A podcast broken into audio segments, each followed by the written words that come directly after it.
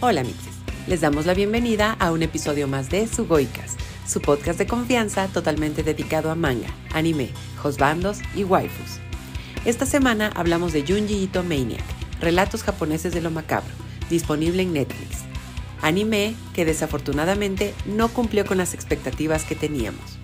A pesar de contar con las impecables historias de Junji Ito, para nosotras la animación simplemente se quedó corta.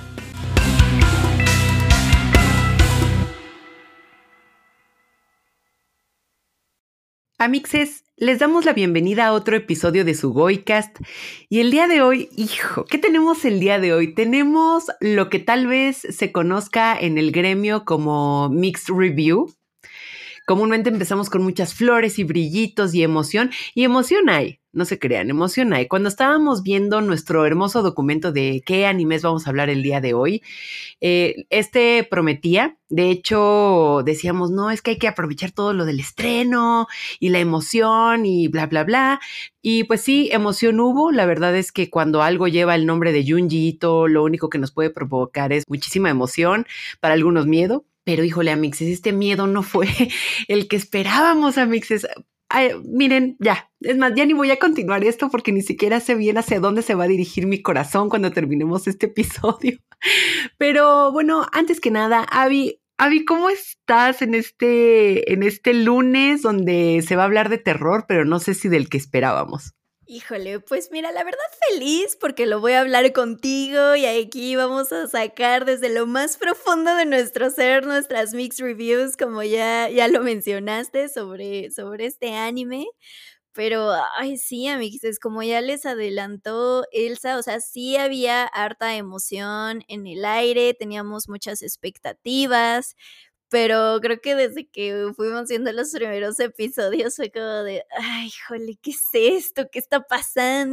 Pero bueno, Junji Ito Maniac, Relatos japoneses de lo macabro, que es el, el título completo, pues prácticamente es una antología, una antología eh, que adapta unas 20 historias de Junji Ito, algunas más conocidas que, que otras, o bueno, con personajes muy famosos algunas, y pues tal cual, o sea, no, no necesitarían digamos, verla en, en orden, no necesitan saber nada antes de, de verla. Pero aquí sí voy a, voy a empezar por, por decir, o sea, ya, ya, para meternos así recio y darle duro a, a esto. Justo en el episodio pasado, que fue Bochi the Rock, hablábamos de la importancia del primer episodio que ese primer episodio nos encantó, nos fascinó, nos atrapó en todos los, los niveles posibles. Y repetimos, el primer episodio, incluso para una antología, creo que es muy importante porque como que te presenta la esencia de todo el programa, de las historias, animación en este caso, etc. Y en este caso, creo que el primer episodio es el peor de los peores, pero sí creo que podría decir así sin dudarlo que es el peor de todos. El primero es el de los extraños hermanos Hikizuri. Y amixes, no, no, no puedo explicarles, digo, si ya lo vieron, ya ustedes nos dirán si, si sintieron lo mismo o, o no, ya tú también me dirás, Elsa, pero yo no podía con la sensación de incomodidad que me fue provocando. Y ojo, o sea, sí, Junji es famoso entre muchas cosas por sí, provocar incomodidad con sus historias, con sus visuales, eh, porque a veces pues las situaciones dan giros pues sí muy perturbadores e inesperados, ¿no? Pero en este caso no era esa clase de, incomodidad, o sea, era, era como en ese punto que es tan incómodo que te ríes, que es risa involuntaria, que es como de, güey, ¿qué pedo? Esto tendría que asustarme, pero me está dando risa. ¿Qué, qué está pasando? Los personajes son muy, muy incómodos. Ahora sí que los personajes me caen mal, ni siquiera podía, podía con, con ellos. Y, y pues sí, Amixes, o sea, tener ese episodio que, insisto, genera este tipo de sensaciones, pues no, pues no agradables, ¿verdad? Que no son las que buscábamos. Como carta de presentación, pues sí creo que fue muy, muy chafa. Si no han visto todavía Junjito, yo creo que les recomendaría saltarse al segundo, que creo que es el que trae el del túnel y el de los helados. Y es más, si pueden, mejor al tercero, que es el de los globos colgantes, que ese sí, sí es, sí es, ese sí me encantó. Sí, la verdad es que el primer episodio fue muy desatinado porque, bueno, Amix, es un poquito de contexto. Junji Ito es un mangaka súper ultra especializado y conocido en terror. Y creo que algo que lo caracteriza muchísimo, como bien dijo Abby, es como esta sensación de incomodarte, pero no solamente por algunos elementos dignos de terror, tipo, no sé, las miradas, la, narrativa que utiliza, sino porque su dibujo, y voy a, voy a hacer énfasis en que no lo digo de manera peyorativa, pero sus dibujos terroríficos suelen ser un poquito grotescos. Y la gente dice, no, pero en general esta palabra creo que per se eh, como que causa mucha incomodidad porque pareciera que es algo muy negativo, pero créanme, mixes, yo he leído algunas cosas de Junjito y luego das vuelta a la página y hay como monstruos como con una textura en la piel horrenda y con una mirada así penetrante y horrible, pupilas bien abiertas, carne, órganos y todo esto, es algo, es un elemento que creo que él sabe utilizar a la perfección y por eso, por eso le gusta a tanta gente, por eso nos gusta muchísimo Junjiito. Em, él tiene algunas obras como Tomie, que de hecho hay un episodio dedicado a este personaje que es como una, pues miren, en resumidas cuentas, una chica que con sus grandes encantos hipnotiza a todo el mundo y pues de ahí pueden ocurrir cosas terroríficas. Uzumaki, que pues básicamente la palabra espiral es el eje central de toda esa historia. Eh, y también es famoso por tener muchísimas historias cortas. Ahora sí que ah, él te viene manejando el terror en todos sus formatos, que pues y tiene básicamente el público que lo sigue es un culto, prácticamente todos los que siguen a, a saben inmediatamente reconocer sus historias. De hecho, como anécdota chistosa, recuerdo que hace muchos, muchos años, cuando yo no lo conocía, me tocó en un viaje de prensa con un amigo y me dice, no, es que no sé si has leído a este man y no sé qué, y yo no. Y me dijo, Google estoy seguro que ya has visto algo de él. Y ahí va Elsa, ¿no? Voy, lo googleo y claro, lo primero que me aparece es la famosísima imagen de la chica con la espiral en el ojo, pero todo el mundo, especialmente si seguimos el pues digamos, la programación otaku, todos hemos visto esa, esa imagen, ¿no? Entonces yo dije, ah, claro, lo ubico y me dice, sí, es de Uzumaki, léete ese libro y todo cool. Leo Uzumaki y digo, güey, este güey es lo máximo. Yo me uní a ese, a ese culto y pues lo vuelvo a repetir, sus em, dibujos se caracterizan por esto como grotesco, como este factor impactante, eh, desconcertante también. Entonces te dicen, no, pues se va a, lanzar una nueva eh, adaptación al anime porque ya ha habido algunas otras y dices, bueno, pues a ver qué nos puede esperar. Concuerdo totalmente con Abby porque creo que lo que le falta a este anime es, en primer lugar, como el, lo verdadero digamos, lo, grotesco que caracteriza a Junjito. Es decir, si en este episodio de los globos que dice Sabi, eh, que también es de mis faps, también vamos a hablar de eso, no se crean, también vamos a echar sus respectivas florecitas. Y ese episodio en general es muy bueno, pero lo que le faltó, pues fue como esta, los globos en el manga, eh, las cabezas, pues, son así enormes, muchísimas líneas, como miradas perdidas. Y aquí, no sé si sea la palabra correcta para definirlo, pero a mí me pareció un poquito artificial. Y creo que en su Goicast algo que hemos alabado de muchísimas animaciones no es necesariamente como el querer retratar eh, o ser realistas, o sea, ser hiperrealistas, así de que animación en su máximo esplendor casi que parezca fotografía, pero que, pero que sí aprovechen la animación. Es decir, no estamos diciendo que debieron ser globos hiperrealistas y casi casi que una foto ahí volando, que creo que podría ser un gran recurso ahora que lo digo en voz alta, pero creo que, no sé, otra manera de animar los globos, más detalle, que se vea más grotesco, más asqueroso, creo que hubiera sido algo más funcional y efectivo, pero creo que se quedaron al ras de la animación. Y creo que también vale la pena recordar que el terror tiene un abanico de posibilidades, todas muy interesantes, y aquí no lo vimos. Y eso me parece un gran desperdicio. No sé, Ahora tenemos, pues ya saben, el típico terror de pues el gato maullando y saltando por la ventana, el terror sonoro. Ahora estaba viendo también que hay algo como terror elevado, ¿no? Que son estas nuevas películas donde pues eh, la narrativa ya no solamente se va como a, al sujeto verbo predicado, sino que ya está en este, no sé, me imagino algo como Hereditary o Midsommar, ¿no? Este terror como que está en otro nivel, que nos encanta además y la gente va en el cine y lo consume como si fuera droga. Y entonces con todo este abanico de posibilidades, pues ya vemos que el terror está viviendo un gran, un gran momento. Y por eso digo la palabra desperdicio. Creo que este anime en verdad tenía muchísimo potencial, especialmente cuando están contando historias cortas, que creo que es un formato muy interesante para, para el terror. Pero como dices, Abby, o sea, aquí yo también tengo aquí mi guioncito y el primer episodio también lo marqué como un please no.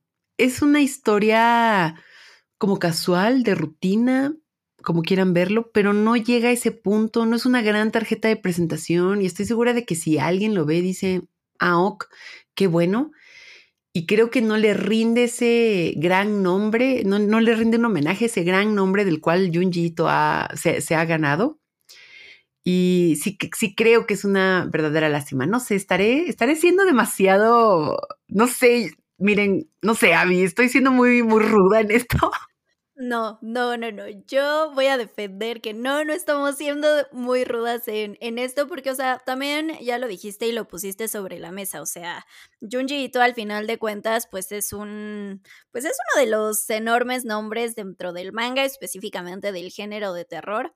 Y obviamente, pues sí esperábamos bastante, o sea, de, de esta adaptación.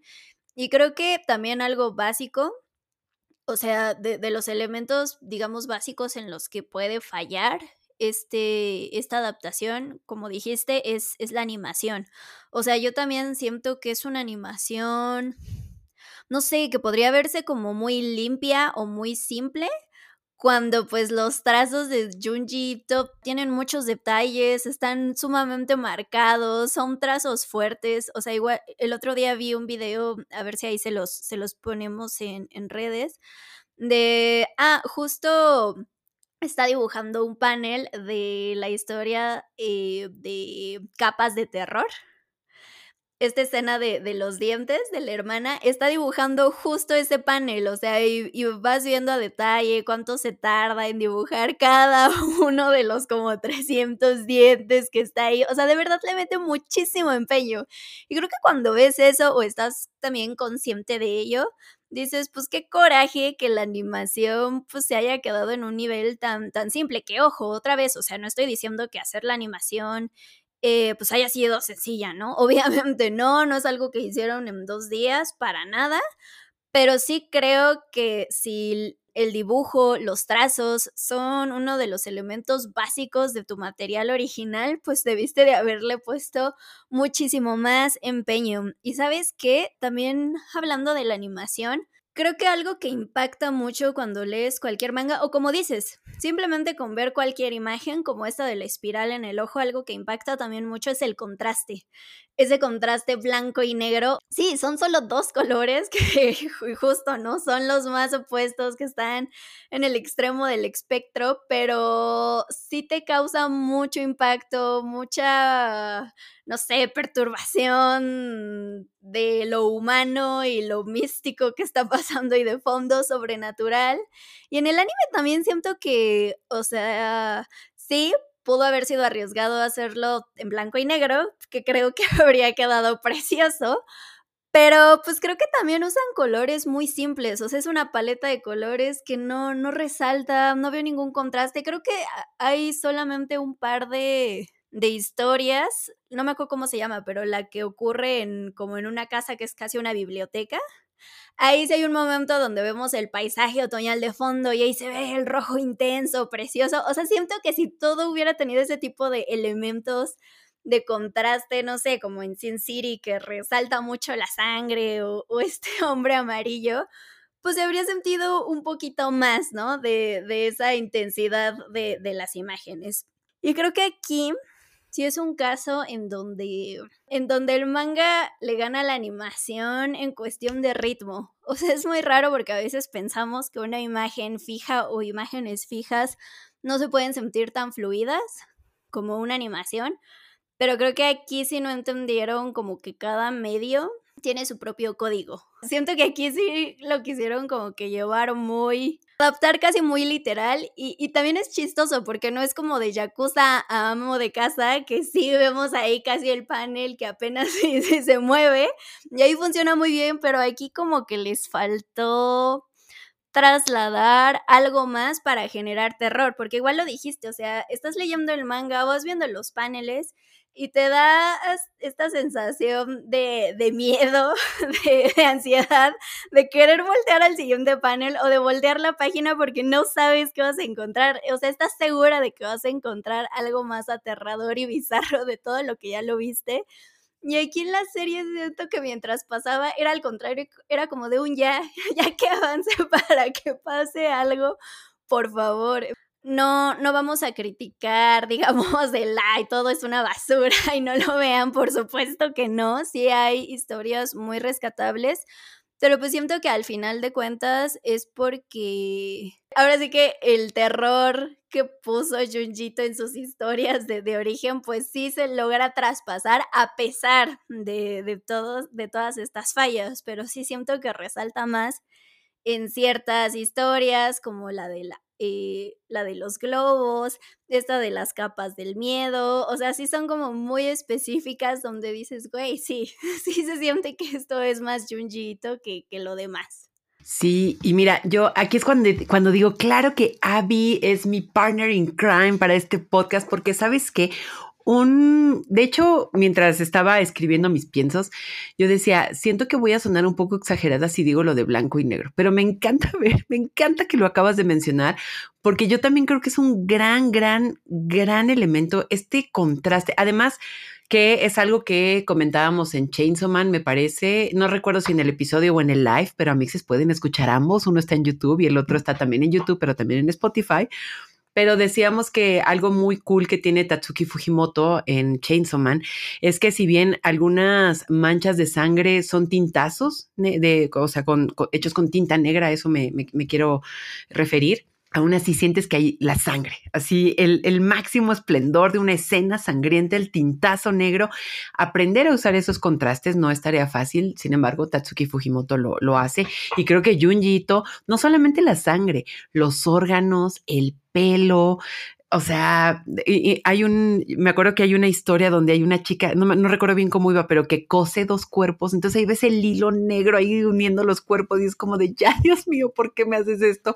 Entonces, sí, creo que concuerdo 100% contigo en que el recurso blanco y negro pudo haber sido muy bueno. Sin embargo, eso no es excusa porque, como ya mencionaste, la paleta de colores también es pálida, es la verdad sin chiste. Creo que al no tener una paleta de colores definida, al no tener como algo vibrante, algo que, que, que, lo, que lo distinga, y para muestra un botón, ¿no? O sea, ahorita si me preguntas, puedo saber bien cuál es la paleta de colores, por ejemplo, de Given, de Sailor Moon, de todo este tipo de animes que hemos, que hemos hablado, de hecho, en su Goicast, pero el hecho de que este anime no tenga una paleta de colores, no tenga como algo que lo distinga en ese aspecto, a mí se me hace lo equivalente a que no tenga identidad. digo, no, este no es el único elemento que va a definir un anime, ¿no? No es como decir, ay, sí, sí tiene una paleta de colores, puta, claro, ya está, eh, no sé, explotando en esencia y en narrativa y todo es perfecto. No, claro que no. Pero sí creo que para algo de terror, para algo eh, de la talla de Junji Ito, creo que tener esta identidad en colores, esta identidad en contrastes, sí era algo muy importante, porque al final Junji Ito lo que hace es usar blanco y negro, ¿no? Ah, tiene algunas páginas en colores, algunas ediciones de sus libros tienen páginas a colores, pero lo verdaderamente cabrón llega cuando está lo blanco y negro, y ese es un gran reto y él lo logra. Y aquí creo que hay una, como esta pérdida de identidad. Hay que mencionar que la animación está a cargo de Studio Dean. Tiene, por ejemplo, producciones como Sasaki Tumillano o Pretty Guardian Sailor Moon Eternal o algunas películas de Ranma y medio, sino es que también todo el anime, ¿no? Entonces ahí es donde yo me digo, ay, ay, ay, ay, o sea, estos animes son muy buenos, sí hay algo que los distingue, ¿no? Y hay algo muy brillante y muy bonito y aquí no lo logran. No sé si querían experimentar o dejarlo para ciertos episodios, pero creo que no funciona en una antología tampoco porque pues realmente no hay algo memorable. Y recuerdo algunos episodios donde algo un poquito, no sé, una técnica Silent Hill en el que cuando va a pasar algo medio terrorífico cambia a un rojizo. El episodio de las estatuas sin cabeza, cuando está pasando todo este esta persecución, ahí cambia un rojo muy intenso o el de la, eh, este chico que vive en una casa donde hay como un callejón. Eh, es un, digo, muy bien, qué bueno, los felicito, pero aún así, dos episodios y no creo que sean incluso los mejores, no me funciona. Y para esto también quiero defender lo que dije un poquito al principio de lo grotesco y de las cosas que, te puede dar una, una historia de terror, porque mientras veía esto yo pensaba, bueno, pero ¿qué son las cosas que a mí me dan terror? ¿Qué cosas son las que a mí me, me, causan esto, no? Y pongo de ejemplo esta, esta anécdota porque siempre se me ha hecho muy curioso que, pues ya saben, amixes, hay ciclos de cine de terror, ¿no? En el que puedes ver clásicos en el cine, en la pantalla grande. Y entonces un día pasaron Texas eh, Chainsaw Massacre. Yo dije, va, la voy a ver. Ya la había visto en tele, en VHS, para que vean lo vieja que soy. Y entonces dije, no, esto se tiene que ver en cine, en pantalla grande. Entonces fui, la vi y salí con unas náuseas del cine. No sabes los ascos que me dio la película. Entonces yo dije, güey, ¿qué está pasando? Y me dice un amigo, pues güey, ponte a pensar, es una película donde un güey la mayor parte del tiempo está persiguiendo a una vieja con una motosierra y que la parte, o sea, despelleja gente y el güey usa una máscara e incluso al final de la película el güey es dando vueltas y vueltas y vueltas con su motosierra. ¿Tú qué crees que no te iba a dar asco ahí? Y dije, claro, o sea, pero a lo que quiero llegar con esta anécdota es que me hizo sentir algo físico. Y se me hizo muy curioso y se me quedó desde entonces, ¿no? Es un tipo de terror que me gusta, tal vez no es mi favorito, creo que incluso el terror elevado o esto como o fantasioso es el que a mí me gusta muchísimo, pero dije, güey, una película me, me provocó esto, ¿no? Y otra gran anécdota es que cuando fui a ver eh, La Bruja de Blair al cine también, recuerdo que ver el final, donde uno de los batitos está viendo hacia la pared y durante toda la película te están diciendo que ese es el momento donde la bruja te va a matar, a mí me impactó a mixes. O sea, de niña yo llegué y no, no te miento, me dio fiebre. Del, terror que me dio ver de niña eso, yo decía, güey, la bruja va a venir por muy terrible. Pero bueno, esta hora de anécdotas es también como para tratar yo de explicarme eh, por qué no, no hice clic con este tipo de terror. Y esto lo digo por lo siguiente. Hay una frase que dice, beauty is in the eye of the beholder, ¿no? Que se traduce más o menos, es muy popular en inglés, pero en español es como de, pues la belleza está en el ojo del que la miran. Y entonces ha habido, no sé si a ti te pasó, Avi, pero a, mucha, muchos amixes que, que, son otakus también o que ven anime al menos, o que, y, y, muy importante, que ya habían leído a Junji todos estuvimos bien, bien de acuerdo en que este anime nomás no daba, nomás no daba el ancho, como que todos los que ya estamos familiarizados con esta obra decíamos, mm, mm, no, no nos da. Pero a mixes que no habían visto nada de Junji eh, me decían, güey, a mí me está encantando, me está fascinando y bla, bla, bla. Y son muy contadas las personas que ya conocían la obra y que les gustó este anime. Muy, muy contadas las hay, pero muy contadas. Probablemente si no tienes en el, en, el, digamos, en el radar la obra de Junji te has clavado mucho en su textura, quizás pueda funcionar el anime, mm, porque te digo, muchos que no habían leído la obra eh, me habían dicho eso. Y yo le dije a una amiga, a mí me quedó a deber en lo grotesco, como en este dibujo grotesco. Y me dice, ¿a poco más grotesco que el episodio de los globos? Güey, a mí me dio un perro asco que no sé qué. Y dije, mmm, esto es muy interesante, como que dije, igual podría funcionar eso. Y recuerdo también una amiga que, leyó Uzumaki, me dijo, güey, me dio un buen de asco el libro. O sea, había, había viñetas donde yo decía, qué perro asco, y le pasaba la página. Entonces yo no sé, o sea, podría como poner en la mesa que quizás esta tarjeta de presentación, el primer episodio no, pero porque sí es muy, muy extraño narrativamente. Me refiero a lo de la animación, el dibujo y todo esto que tal vez sí funcione para la gente que apenas va a conocer a Junjito y que tal vez les va a pasar el interés de acercarse al manga, pero aún así, aún así, siento que no lo logra, siento que no cuaja. Puede ser una buena tarjeta de presentación, aquí lo admito y por eso les decía de en este trabajo de introspección de analizar qué tipo de terror me gusta a mí y todo esto, creo que lo que queda es que tal vez este anime acerque a la gente, pero no estamos viendo a Junjito en su apogeo. Sí, sí, sí, sí, no, yo, yo también coincido en que sí, si no has visto, leído nada de Junjito, pues sí te impacta y, ya lo dijimos, o sea, sí tiene muy buenas historias que a pesar de todo lo que ya hemos dicho, pues te, te logran transmitir incomodidad. Por ejemplo, otra de las historias es la de el cabello en el ático. O sea, a mí sí me... Y, y, mira que ahora sí que este, esta cuestión de que el cabello pueda tener vida, pueda matarte, pues también es algo muy, muy del folclore japonés, ¿no? O sea, ya había escuchado como historias, leyendas alrededor de, pero sí, aún así, justo, repito, aunque la animación no es espectacular o no es, no se compara con los trazos que vemos, eh, en el manga, pues sí me terminó impactando este movimiento del cabello, cuando vemos a la mujer ya en el ático ahí, o sea, que parecería toda una telaraña con el cabello, o sea, sí son imágenes que impactan.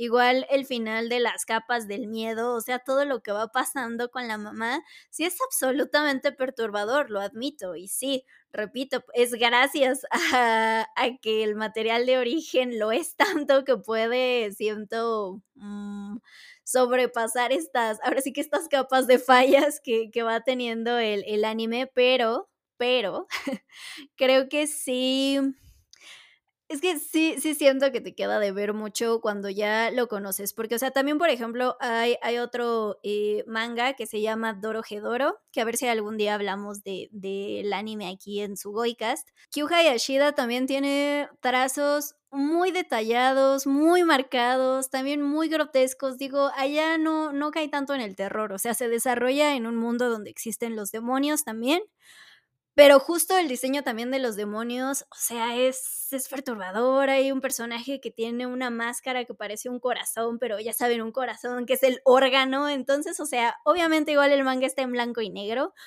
pero tú puedes ver ahí cómo chorrea la, la sangre, ¿no? El anime lo adaptó, lo adaptó Mapa y siento que sí logra llevar muy bien esos trazos a, pues sí, a la animación, ¿no? Que tenga esta fluidez, que tenga todo. Entonces ahí es cuando dices, güey, pues sí se puede, ¿no? E incluso este mismo concepto de los de las cabezas de globo gigantes flotando, o sea, igual yo en mi mente sí decía, güey, eso va a estar muy difícil como quizás de adaptar porque sí te impacta por completo.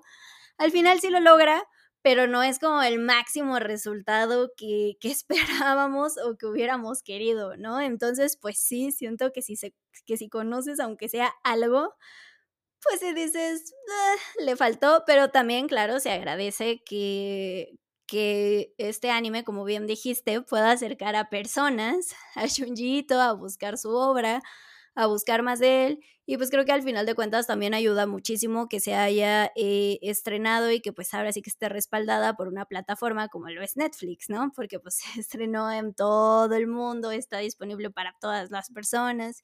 Y pues yo creo que es de las plataformas más, más populares, no solo en México, sino en, en el mundo.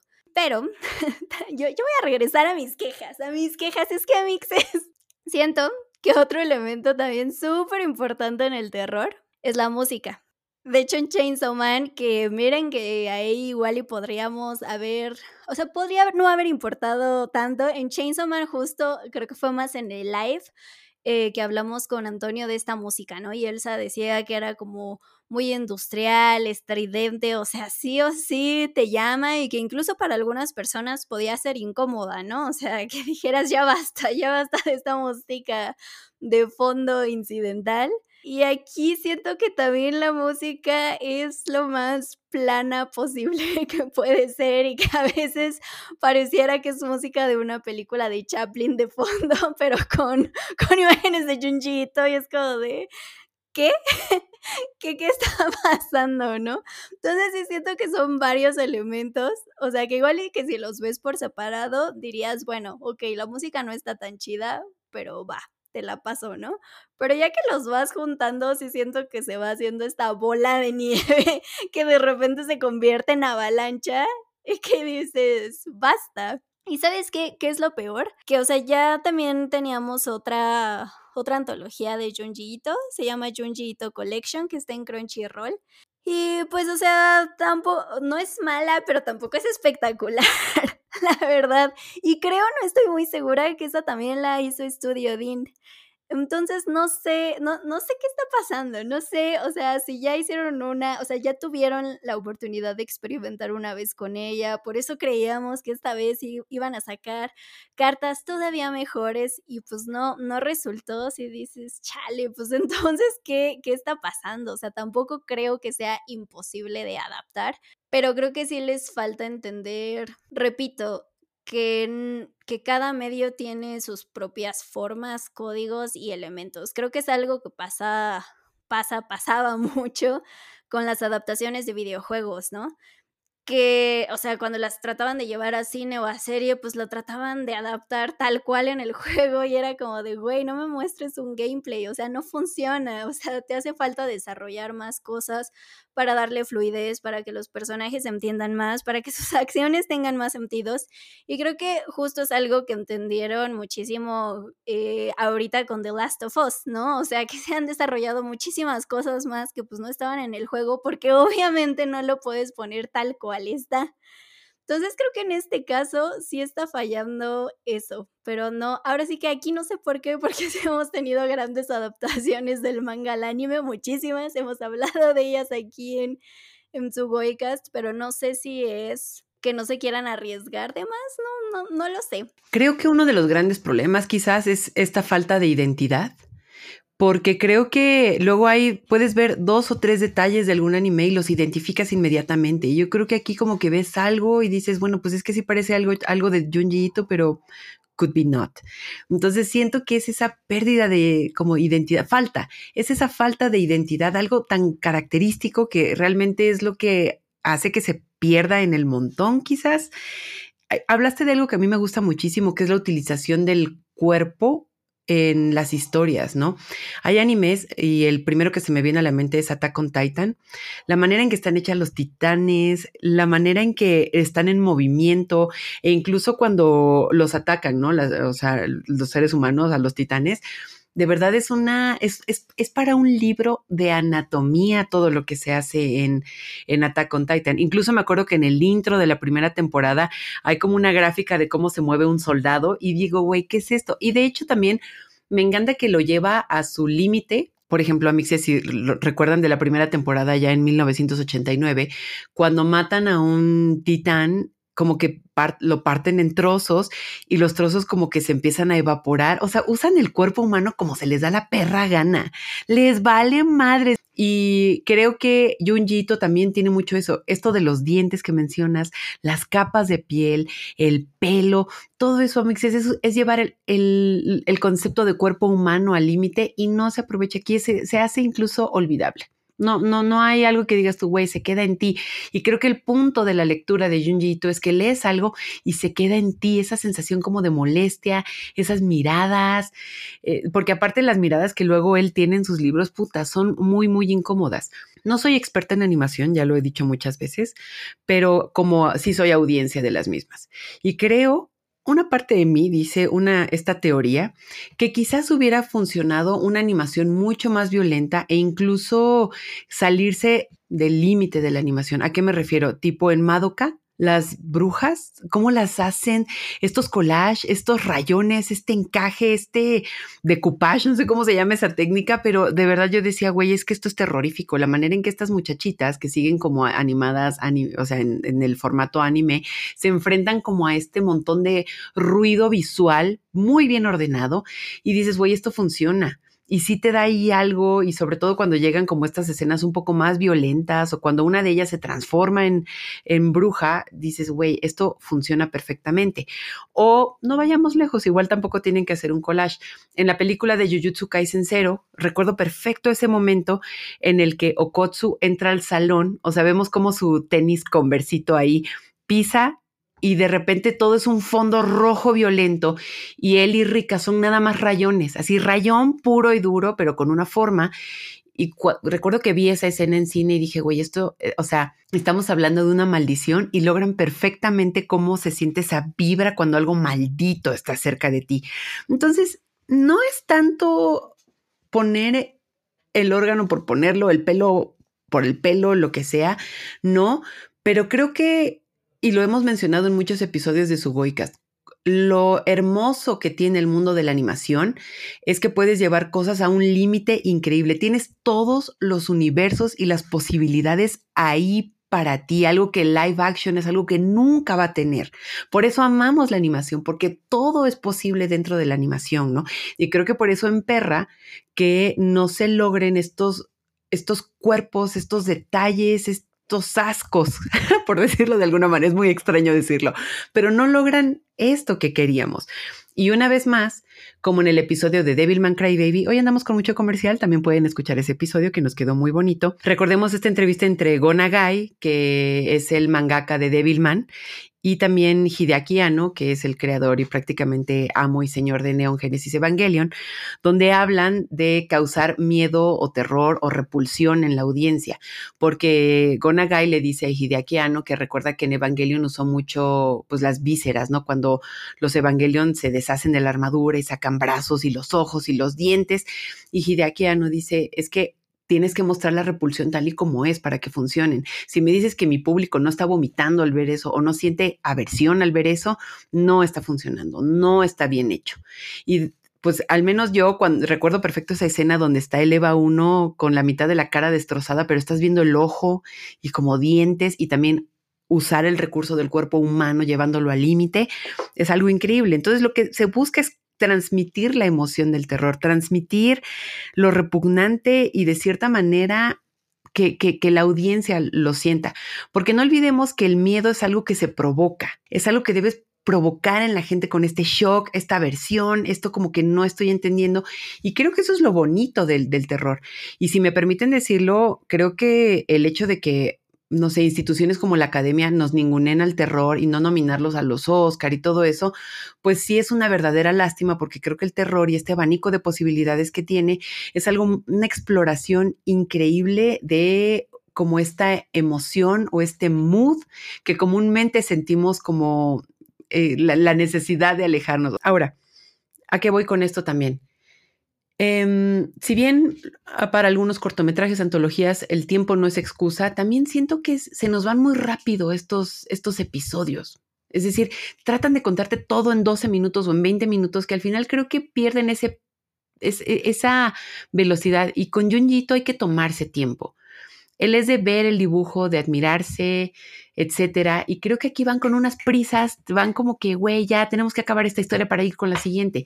Y ahí siento un poquito que, también pierde, pierde el encanto. Es extraño decirlo, pero Junjiito es como una buena comida. Tienes que sentarte y disfrutarlo y saborearlo y ver qué se queda en ti, que creo que eso también es una característica muy bonita que tiene el terror.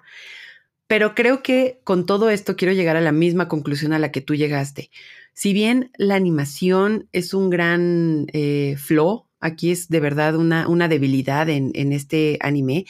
Creo que si te termina gustando este anime, esto se debe a que estas historias nos comprueban el tremendo poder que tiene alguien a la hora de narrar una buena historia. Y Junjito es lo que tiene. O sea, sí hemos hablado mucho de su dibujo, de esto de la animación, etcétera, pero una buena historia es una buena historia aquí, en Japón, en China, en Sudamérica, en el Polo Norte, en el universo, lo que quieran. Y creo que eso es algo que puedo aplaudir que este anime nos comprueba, nos da en una bandeja de plata que Junji Ito es una institución por una razón y le fallamos aquí en la animación, sí, les falló, pero el storytelling. Ahí, Amixes, es una gran, gran clase de comunicación. Puede que no tengas los recursos, los elementos, el presupuesto, no sé, dile la excusa que quieras, pero una buena historia sí se queda en el público. Otro detalle que me gusta mucho de Junji Ito, y creo que lo hemos mencionado, pero en Ghibli. Los personajes de, de, Ghibli, de las películas dirigidas por Miyazaki, me encanta que viven con elementos mágicos como si fueran cosa rutinaria. Es decir, tú vas caminando y por un cerro y ves un castillo vagabundo enorme ahí atrás de los borregos y dices, Aok, ahí hay un castillo, ¿no? O sea, como que todos los personajes de, de, Ghibli son así, o ahí hay como un roedor gigante gordito y muy bonito ahí en el bosque. Me parece increíble. Algo que me encanta de Junji Ito y que lo podemos ver en este anime es que los personajes viven con el elemento del terror como si fuera algo rutinario. Es decir, oye, es que alguien se murió ahí en la loma y ahora en su lugar va a crecer ahí una tumba. Ah, bueno, ok. Y, ya, ¿no? Es, también creo que es muy chistoso decirlo, pero esta normalidad del terror que puede poner Junji Ito en sus historias es también lo que lo hace algo muy valioso en una narrativa. Ay, amixes, no sé, Abby. Para mí, sí, gran storytelling, pero que falla en la animación. Pues es una tristeza que un material visual, más bien donde lo visual es lo, lo importante, que digo, ya lo dijiste, o sea, Junjito es también un maestro del, del storytelling, de dejarte picado, o sea, porque también tiene historias con un final abierto donde tú te imaginas qué va a pasar, pero te guía que te imagines lo peor, ¿no? Entonces, o sea, sí esa es su base, pero también la base son todos estos gráficos violentos eh, que vemos en blanco y negro y pues sí es un, un big chale verlos ahí como animados levemente en, en este anime. No sé, es como si hicieras David Cronenberg para niños, no sé, algo así. Que también David Cronenberg es vísceras por aquí, por allá, sangre, criaturas muy extrañas y pues no sé, si le bajara dos rayitas ya no sería Cronenberg. Siento que así es esto con, con Junjito, pero si les deja la cosquilla de querer conocer más de, de Junjito, de acercarse a, sus obras, aquí en México eh, hay una colección eh, que editó Panini Manga es la colección de cuentos cortos de Junji Ito, lo mejor de lo mejor. Salió, si mal no recuerdo, el año pasado, en 2022. Entonces pueden buscarla. Es ahora sí que un solo tomo, también antológico. Creo que tiene como ocho historias aproximadamente. Y pues ahí, o sea, sí, también se van a dar cuenta de, o sea, solo con eso pueden darse cuenta de, la crudeza de, las historias de, de Junjito.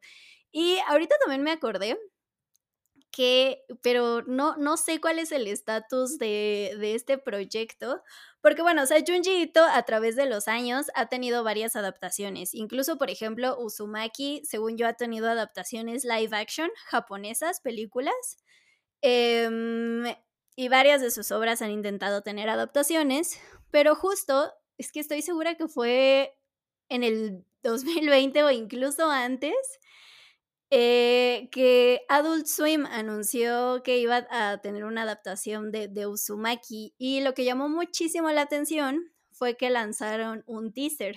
Y ese pequeño teaser sí estaba en blanco y negro, sí era así, casi, casi o sea, ahora sí que pensémoslo en Junjiito, pero sí era como de, de Yakuza Amo de casa, de que lleva la viñeta a la animación con más fluidez, con más movimiento, y sí nos dejó así de, ¡ah! ¿Es esta acaso la adaptación que hemos estado esperando? Además me acuerdo que el director, según yo, era el mismo que, que dirigió el anime de Mushishi, Evidentemente se ha quedado en, la congeladora, creo que no hemos tenido, o sea, han ido retrasando la, fecha de estreno.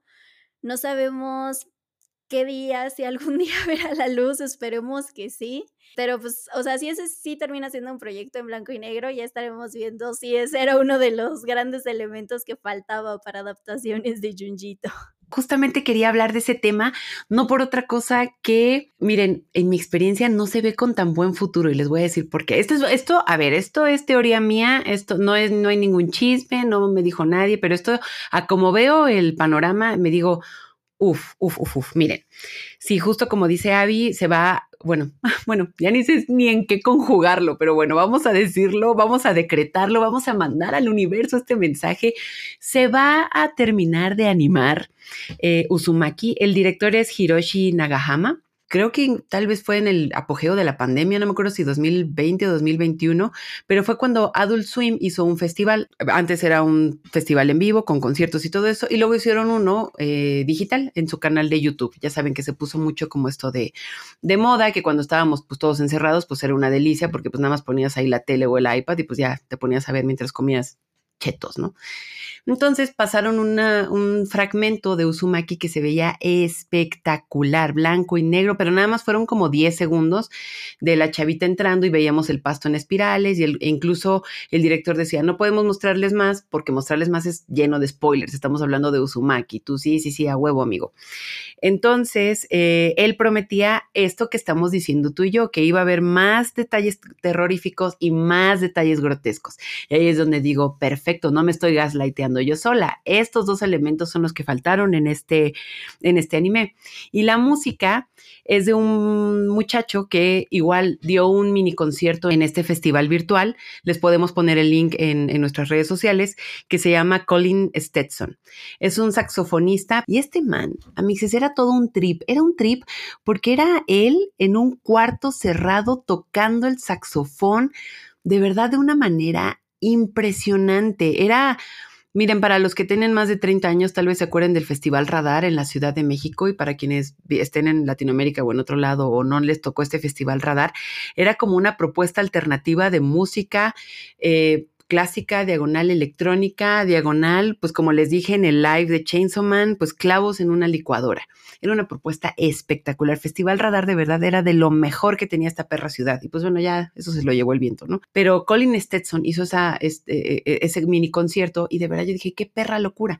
Luego me enteré que le iba a hacer la música de Uzumaki y dije, güey, ¿cómo? Entonces ahí tenías la animación, tenías el director y tenías la música. Tiene todo para no fallar, pero Aquí vamos al gran pero, Amix. Es que no sé cómo, cómo veas tú el panorama, Avi, tú que también estás luego la, pues en esta, eh, muy, muy actualizada en estas noticias luego tristísimas, pero pues como saben, Amixes, el mundo de la animación no la está pasando muy bien, que digamos. Nos la ningunean, se cancelan series, y no solo anime, se bueno, en el caso de anime luego más bien no renuevan temporadas y una la dejan ahí en la loma. En Occidente no es nada diferente. Varias plataformas han cancelado series animadas, no renuevan temporadas y bueno, en pocas palabras les vale madres, ¿no? Que creo que yo que es un gran problema a la hora de crear lealtad a tu audiencia. Si me preguntan a lo que yo veo, algo que hace mucha falta actualmente con la televisión y los servicios de streaming es crear lealtad, crear un fandom y servirle al fandom. Entonces, por ahí va un poco hacia dónde voy. Ahora, en este no irnos bien en el mundo de la animación, y en esto de cancelación, etcétera, pues también tiene que ver que se ha ido el presupuesto, se ha ido personal, se han cerrado estudios, ha habido como estos merging entre estudios y entre televisoras y entre servicios de streaming, que pues muchos proyectos pues luego se van ahí, pues como dije, a la loma.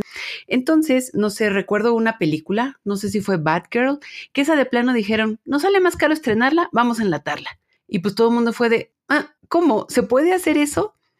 Yo vi eso y dije, güey, qué peligro, qué peligro, porque eso significa que pues muchos proyectos podrían estar al filo de ser enlatados o que no crezcan, que no se produzcan o que se produzcan, pero que salga más caro llevarlos a un servicio o a cines o lo que sea y pues mejor enlatarlos.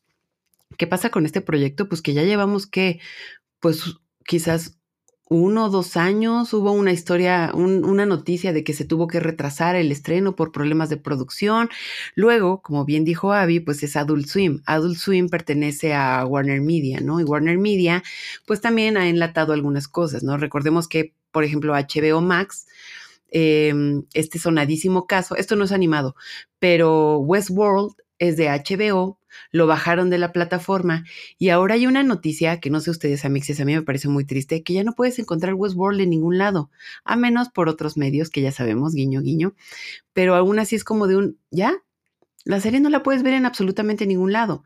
Entonces, regresando al mundo de la animación, yo me digo, güey, pues en cualquier momento te pueden hacer esto con una serie animada. Y no me extrañaría que Uzumaki dijeran, pues nos va a rentar, nos va a dar algo sí, efectivamente vamos a tener algo. Entonces, Avi, no sé si sea vaticinio mío o qué, pero el hecho de que sea en blanco y negro, que sea por Adult Swim, porque a mí dices, Adult Swim es un grandioso bloque de animación. Por ello sí pongo mis manitas al fuego. O sea, Adult Swim a mí, de verdad, yo soy fan, fan, fan, fan, fan. Luego, tenemos un gran director, tenemos gran música, tenemos que la promesa de que habrá muchos detalles terroríficos y grotescos, pero en lo más importante que, que sería como este destino, no sabemos qué, qué, va a pasar. No sé, no, no, les digo, estos no son rumores, nadie me ha dicho nada, yo no he leído esto en ningún lado, pero como veo el panorama, y les digo a alguien que lee las noticias, que trabaja en este rubro de prensa, etcétera, es donde me digo, todas las conclusiones me llevan a que lo peor podría pasar. No, no está siendo muy deprimente, creo que más bien sí está siendo muy, muy realista, o sea, porque la verdad es que el panorama, pues como dices, o sea, del mundo de la animación en general, pues no, ahora sí que no es el mejor momento, a pesar de que pues hay grandes nombres intentando impulsarla muchísimo más como nuestro hermosísimo y querido Guillermo del Toro, ¿no?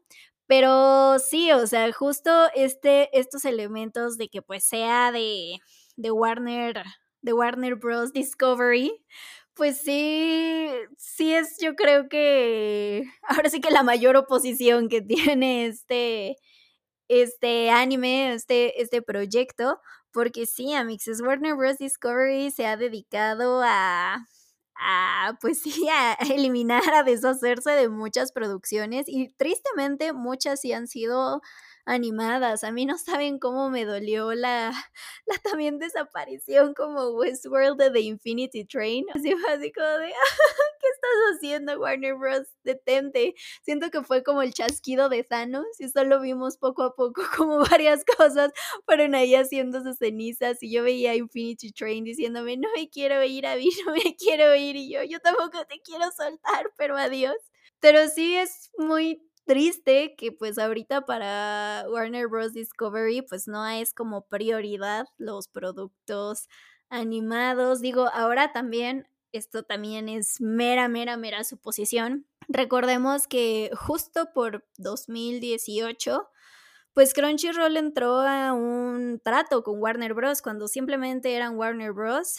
pues tenían un trato, de hecho durante un par de años eh, pues también empezaron a transmitir animes de Crunchyroll en, Cartoon Network, en un bloque especial, así como lo teníamos en los noventas donde pasaban Inuyasha y demás, o sea, se siguió repitiendo, eh, entre uno de los animes que pasaron estaba Doctor Stone, digo Dragon Ball, que nunca termina ni terminará, incluso creo que llegaron a pasar Keep Your Hands Off Aizouken, aquí en Latinoamérica a través de, este bloque. Entonces, o sea, era algo muy chido, pero pues igual después Warner se deshizo, bueno, en ese entonces era Warner ATT, se deshicieron de Crunchyroll y lo compró Sony.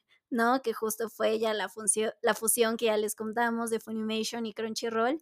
Entonces, o sea, en ese momento fue como que, ah, pues Warner ya tampoco le va a apostar ni siquiera al anime. Digo, en HBO existen títulos de, de anime, hemos hablado de un par de ellos, se siguen añadiendo eh, títulos, pero pues sí, Amixes, el panorama no, no es tan feliz. Ojalá, ojalá Diosa quisiese que, que sí le dieran luz verde a, a este proyecto. Digo, la otra realidad es que no sabemos si han avanzado o no en la parte de producción. Ojalá que sí se lograra o que incluso, no sé, pudiera ser rescatada por alguien más, porque sí, sí nos interesaría mucho eh, que saliera a la luz y ver si al fin, después de, todo, de tantos esfuerzos, eh, pues una obra de Junji Ito sí logra ser pues bien adaptada en la animación, pero ya veremos. Y pues bien, Amixes, como último datito curioso y después de esta chismita, em, a mí, ¿sabes qué? Uno de los cortos que me gustaron y que debe ser por el factor gatuno es el de la querida mascota de Soichi. Es que Amixes, los gatos, híjole, me encantan, me encantan. Y la verdad es que ese corto, bueno, ese, esa historia se me hizo hasta chistosona y, y me gusta que tiene el final feliz de no te metas con un gato. Al parecer, John Jito es como fan de los gatos o algo así. se me hace un dato muy bonito y de hecho él tiene un manga que se llama El diario gatuno de Junji Ito, John y Mu. Y pues al ver los paneles, pues miren, no es muy, muy diferente de todo lo que hemos visto. Hay como unos dibujos ahí medio extraños, medio satánicos, medio infernales, pero al final es la vida de una pareja con sus dos gatos, que se me hace algo muy, muy, muy bonito. Desafortunadamente, em, en la editorial española Tomodomo está descatalogado que seguro tiene que ver con lo mismo que les dijimos en el último chismecito, que pues la industria, seguro algo de licencias, seguro algo de derechos, ah, de esas cosas de la vida adulta que pues donde básicamente nosotros como audiencia perdemos. Ya no lo tienen y es una lástima y les voy a decir por qué, porque Tomodomo tiene unas ediciones espectaculares, amixes. Tenemos, eh, los, ellos editan las de en la misma clase, Say, que también tenemos episodios sobre esa película. Y, pero, amixes, las ediciones son hermosísimas. Una pena, una pena que esté descatalogado. Y ahí les estaremos informando si, si regresa, porque creo que es una lectura que vale la pena. Pero si no, en inglés está, está disponible, lo pueden conseguir a través de Amazon. Entonces, si hablan inglés, pues ahí está esa opción. Y de hecho, amixes, aquí un dato, no, no curioso, sino pues por si su cartera se los permite, en Amazon luego hay unos ofertones para los manga de Junjito en inglés. Y yo me acuerdo que compré Uzumaki y me salió como en 300 pesos. Y yo, puta, qué ofertón. Entonces, pues ahí pongan en su wishlist los libros porque luego llegan unos ofertones espectaculares. Y bueno, amigos, ha llegado la hora de las conclusiones y más claras no podemos ser. Yo lo voy a dejar así. Ya ven que yo no, a mí no me gusta ni que criticar por criticar y nada más tirar y bla, bla. No, no, no. O sea, como que me gusta decir por qué algo no me gustó. Y comencé este episodio diciendo que tenía esto de mixed reviews porque no es que no me haya gustado, creo que solamente no cumplió mis expectativas. Lo repito, su gran debilidad es la animación, pero ese debía ser su fuerte. Ya tenía el fuerte de la historia, ya tenía el fuerte de la narración, ya tenía el fuerte de Junjiito y no lo logró. Esa es, es mi, mi gran queja, pero repito, quizás sea una buena como presentación para quienes no estén tan familiarizados con Junji y que al acercarse al manga vean por qué, por qué y yo somos tan punzantes en este aspecto. Y también para terminar, Abby, además de tu conclusión, me gustaría que me dijeras cuál fue tu, tu historia favorita. Yo les voy a dejar con que creo que los globos colgantes y el de la querida mascota de Soichi con esos me quedo. Incluso si hubieran nada más hecho el de los globos colgantes bien, bien hecho, ya con eso me hubiera dado por bien servida. Pero bueno, ya no voy a llorar. Esa es mi conclusión, Amixis. Mi conclusión es que efectivamente, o sea, dense la oportunidad de ver el anime. O sea, si no han visto nada de Junji pues que mejor va a ser un, un acercamiento, pero sí o sí, sáltense el primer episodio. Por favor, ese no sé, pensemos que no existe. Déjenlo hasta el último. Ya, ya, ya, así, nada más por acabar la, la serie. Eh, pero sí, o sea, también me quedo mucho con que a pesar de todas las, pues lo que nos quedaron a deber, que ya dijimos en, en, todo este episodio, pues sí me quedo mucho con que el material base pues es tan bueno, como ya dijimos, que pues al final sí o sí termina transmitiendo algo eh, de, pues sí, de lo que Junji Ito quiere, ¿no? Ya sea miedo, perturbación, etcétera. Entonces, sí, sí vean el anime, pero también sobre todo vayan y lean a, a Junji déjense sorprender con sus trazos y con todo, o sea, y también creo que a mí algo que siempre me queda mucho con este tipo de autores es el no manches, qué pasa por sus cabezas todo el tiempo, qué sueñan, qué piensan, insisto, eh, pues para generar este tipo de historias y sobre todo de, de visuales. Y entre mis historias favoritas, sí, eh, además del de las cabezas de globo, yo creo que está el de las capas del miedo. Y, y, miren que esa es una historia, digamos, corta entre comillas, porque según yo comparte con otra historia en el mismo capítulo, pero sí me pareció, me pareció perturbador lo que, lo que ahí sucede. Pues muchas gracias amixes por habernos acompañado en otro hermoso episodio de su Goicast. Ya saben que pueden escuchar los episodios que mencionamos en este en YouTube, en Spotify, en Apple Podcast, en Google Podcast en muchos lados, pero si les da flojera buscar, pueden ir directamente a sugoicast.com y ahí encontrarán todos los lugares donde pueden encontrarnos. También no olviden pues seguir dejándonos recomendaciones, ya sea recomendaciones quizás en los comentarios de YouTube o en nuestras redes sociales. Estamos en Instagram, Twitter y TikTok. No olviden escribirnos y nos escuchamos a la próxima.